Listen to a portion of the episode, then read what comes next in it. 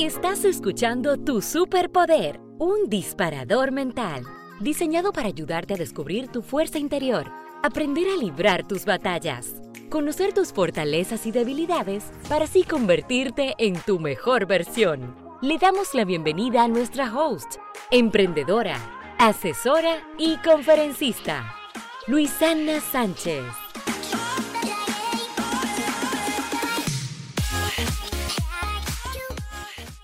Hola, hola. Hoy quiero presentarte a Dircy Luna, CEO de la agencia de Ideatic Marketing Digital.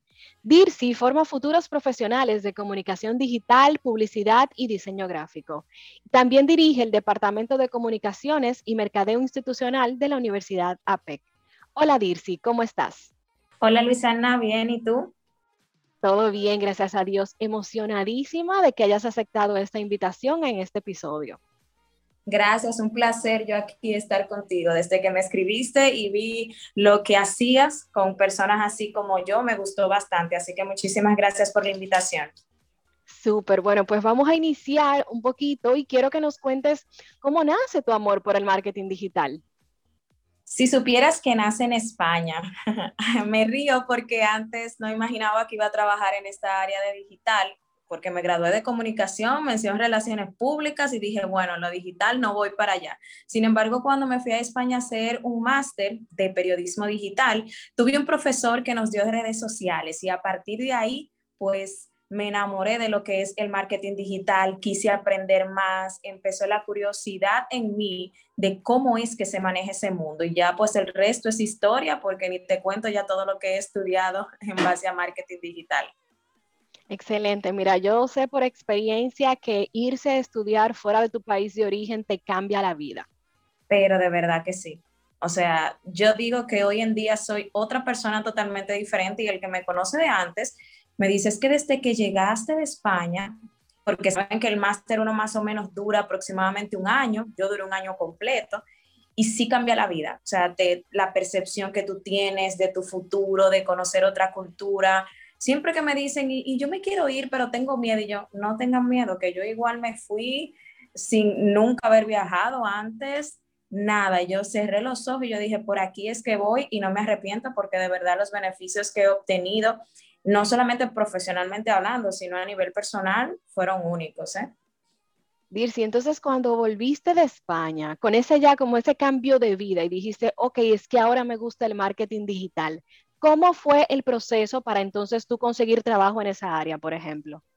Wow, tú sabes que, que, y no me gusta mucho decirlo porque me da pena, aunque siento que hemos mejorado, la parte es difícil de buscar trabajo y hay que serle claro como a todos los jóvenes de nosotros, pero la percepción, el positivismo que tú tienes en sí, yo voy a lograrlo, en mí marcó la diferencia porque tenía un trabajo, recuerdo como asistente de prensa, algo muy sencillo, no ganaba mucho. Yo dije, wow, en serio, yo vine de hacer un máster de España y esto es lo que voy a ganar.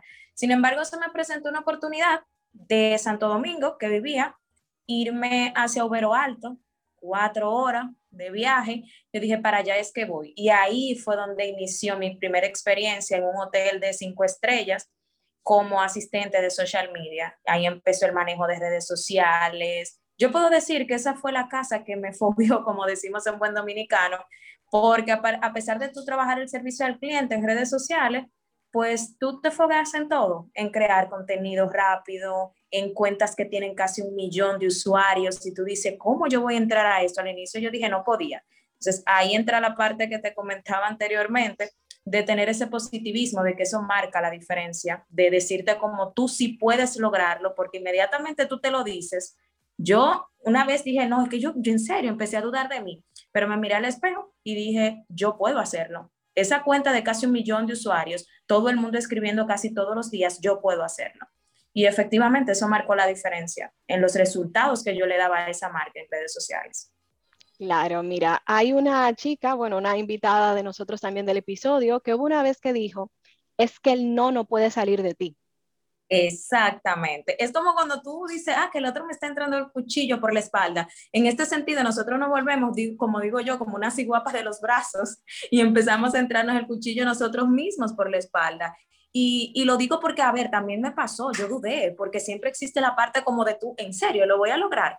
Pero te digo que eso me funcionó bastante, el yo pararme y yo decir, por Dios, tú estudiaste, tú estás preparada. Son como esas palabritas que por más sencillo y por más cliché que suenen, porque todo el mundo dice, y siempre te lo dicen, pero no es fácil. No, es que no es tú decírselo a otro, es como tú dices, yo me estoy parando en el espejo y me lo estoy diciendo yo.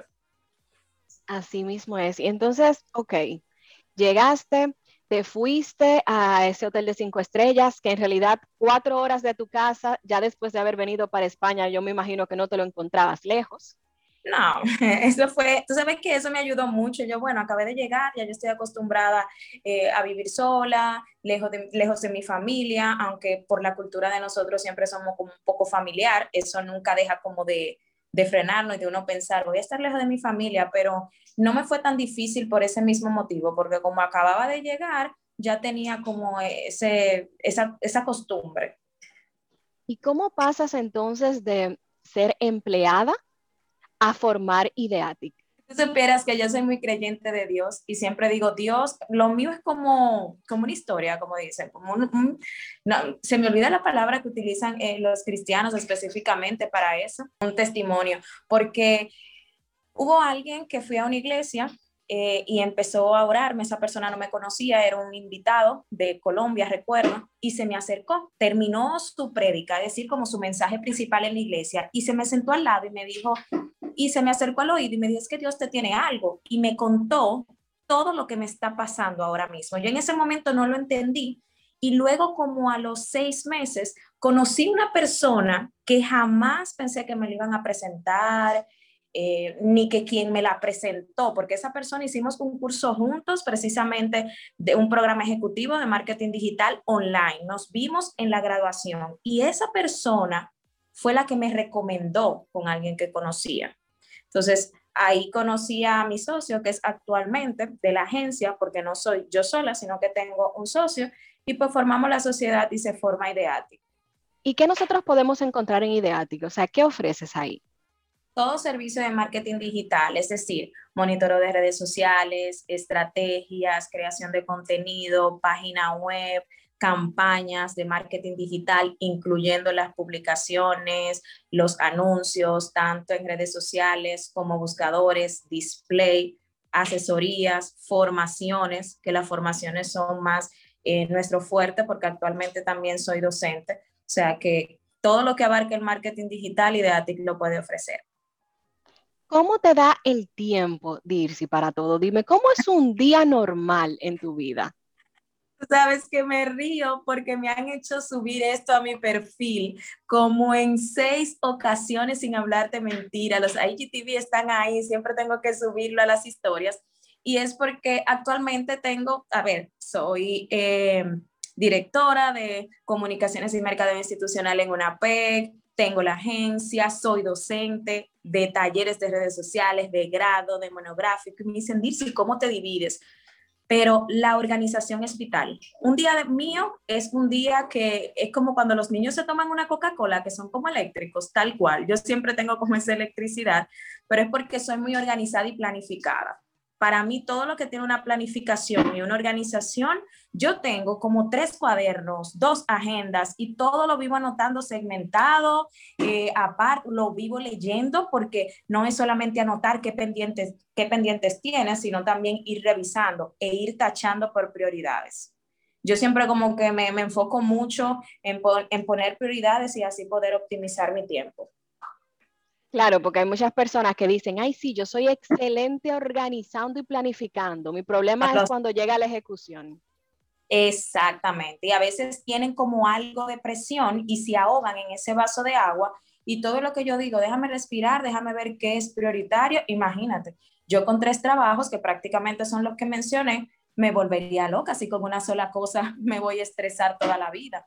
No, yo simplemente me organizo, tengo esto, hoy yo voy a hacer tal cosa y entrarme en la mente de que yo en un día no voy a poder hacer, no voy a poder hacer todo porque yo soy solo una. Eso es algo sumamente importante porque a veces nos exigimos más de lo que podemos dar y el cuerpo entonces empieza como a pasarnos factura y empieza la salud también a deteriorarse. O sea que es un balance para todo. Tu vida social tiene un ratito, tu familia tiene otro ratito he probado que antes no lo probaba por experiencia propia, de que si dejaba el trabajo yo pensaba que todo iba a entrar en caos. Una vez lo hice y nada pasó. Y después de eso yo dije, ah, no, pero por aquí es, va a encontrar mi balance.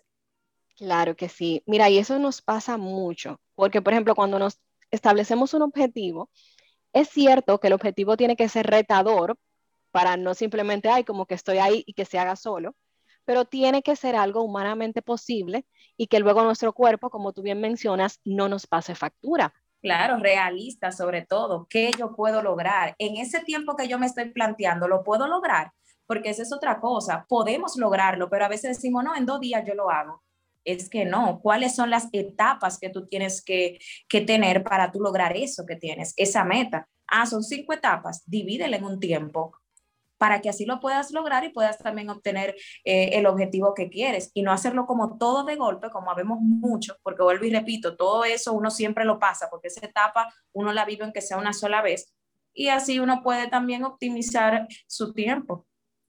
Claro, y nos puedes dar un mensaje de motivación a todas estas personas que nos están escuchando en el episodio y que aún no se motivan para lanzarse por sus sueños. Siempre digo, el miedo es una barrera que está en nuestras mentes. Definitivamente y por experiencia propia se los digo, láncense porque lo único que pueden obtener de otra persona es un no o mira, he fallado, pero voy a intentar otra cosa. Pero si te quedas atrás sin poder lanzarte con ese miedo, vas a decir, ay, no lo hice y te vas a arrepentir. Entonces ahí es evaluar o me arrepiento o entonces me lanzo y después digo, bueno, tengo que cambiar algo. Me encanta esa posición que tomas. Y hablando de arrepentimiento, ¿hay algo que cambiarías en tu vida? Actualmente eh, no. Todo lo que me ha pasado y esos errores que he pasado tiene que ser por algo y he aprendido algo al respecto. Súper. Entonces llegó nuestra pregunta estrella, como yo le digo, y quiero que nos comentes, Dircy, ¿cuál es tu superpoder? Wow, yo creo y que todo el mundo que me conoce y va a escuchar esto vas a ver qué, lo, es la organización. Es que en serio me dicen, es que tú eres la mister organización, de verdad. Ese creo que es mi superpoder que ni yo conocía hace un tiempo. Muchísimas gracias, Dircy, por haber compartido con nosotros en este espacio. A la orden, Luisana. Gracias por invitarme y chao, chao a todas las demás que nos están escuchando. Hasta una próxima ocasión.